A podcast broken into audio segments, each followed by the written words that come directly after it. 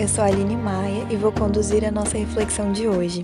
Quero compartilhar com vocês uma história contada no livro de Gênesis que nos permite refletir sobre a justiça e a graça de Deus que começam a ser reveladas no Antigo Testamento e apontam para a obra redentora e salvífica de Jesus, nos mostrando como ela é central e está presente em toda a narrativa bíblica.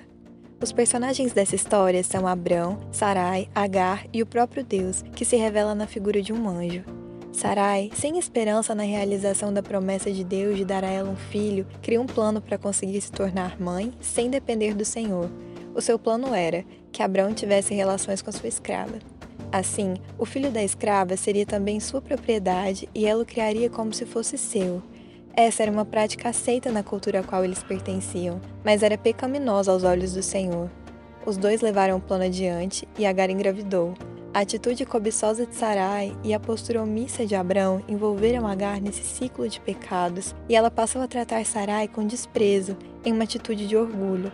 Sarai então passou a maltratar sua escrava, que resolveu fugir. E é nesse ponto da narrativa que começa o nosso texto de hoje, em Gênesis capítulo 16, dos versículos 7 ao versículo 15. Mas o anjo do Senhor a encontrou no deserto, perto de uma fonte que fica no caminho de Sur, e perguntou: Agar, escrava de Sarai, de onde você vem e para onde está indo? Estou fugindo da minha dona, respondeu ela.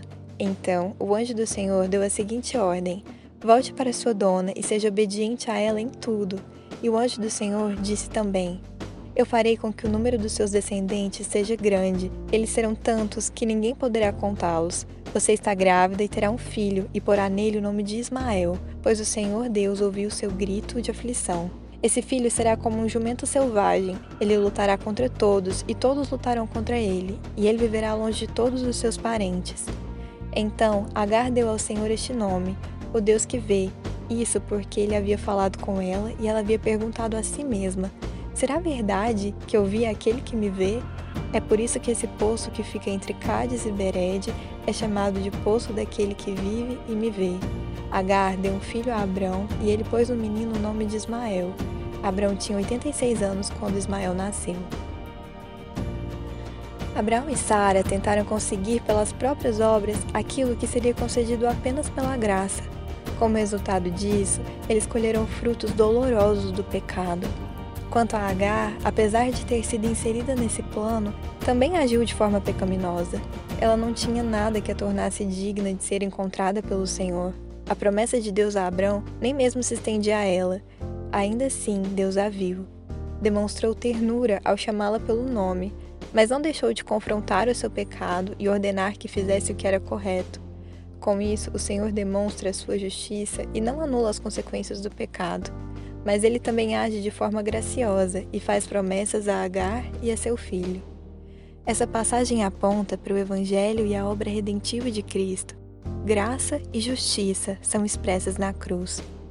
De forma semelhante, Jesus veio ao nosso encontro, encarnado como um homem, nós estávamos separados dele por causa dos nossos pecados, e mesmo sendo totalmente indignos, ele nos amou, se fez justiça em nosso lugar e nos ofereceu a sua vida, nos alcançando por sua graça. Que nós possamos nos lembrar nesses dias que não há nada que possamos fazer, como tentaram Abrão e Sarai, para substituir a obra graciosa de Deus por nós. Que a nossa esperança esteja na vida de Cristo e que a gente leve para a cruz todos os dias a inclinação pecaminosa dos nossos corações para vivermos a nossa liberdade em Jesus. Quero fazer uma oração. Pai amado, nós sabemos que o Senhor não pode levar os pecados que nós cometemos de forma branda, pois sabemos que o Senhor é um Deus de santidade, que ama a justiça e não permite que o mal não seja julgado mas agradecemos por sua sabedoria e misericórdia através do plano que tirou a maldição que era nossa por direito e a colocou em seu Filho. Ó Deus, cuja glória é sempre ter misericórdia, ser benigno para com todos os que se desviaram dos seus caminhos e traze-os de volta com corações penitentes e fé inabalável, para receber e abraçar a verdade imutável daquele que é a tua palavra, Jesus Cristo, teu Filho, que vive e reina contigo e com o Espírito Santo, um só Deus, agora e sempre. Amém.